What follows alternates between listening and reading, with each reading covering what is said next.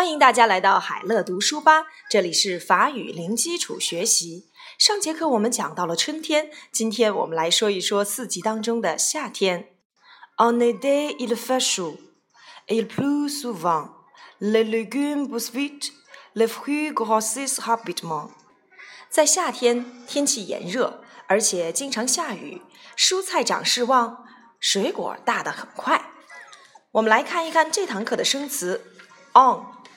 在什么时间、地点或状态？Show，showed，热的。Pleuvoir，pleuvoir，下雨。Souvent，souvent，经常的。Le légume，蔬菜。bousser，生长。Vite，快。Le fruit，水果。Habitement，迅速的。Grossir，变大。变胖。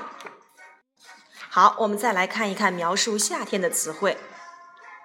On a day，在夏天，il fait chaud，天气很热。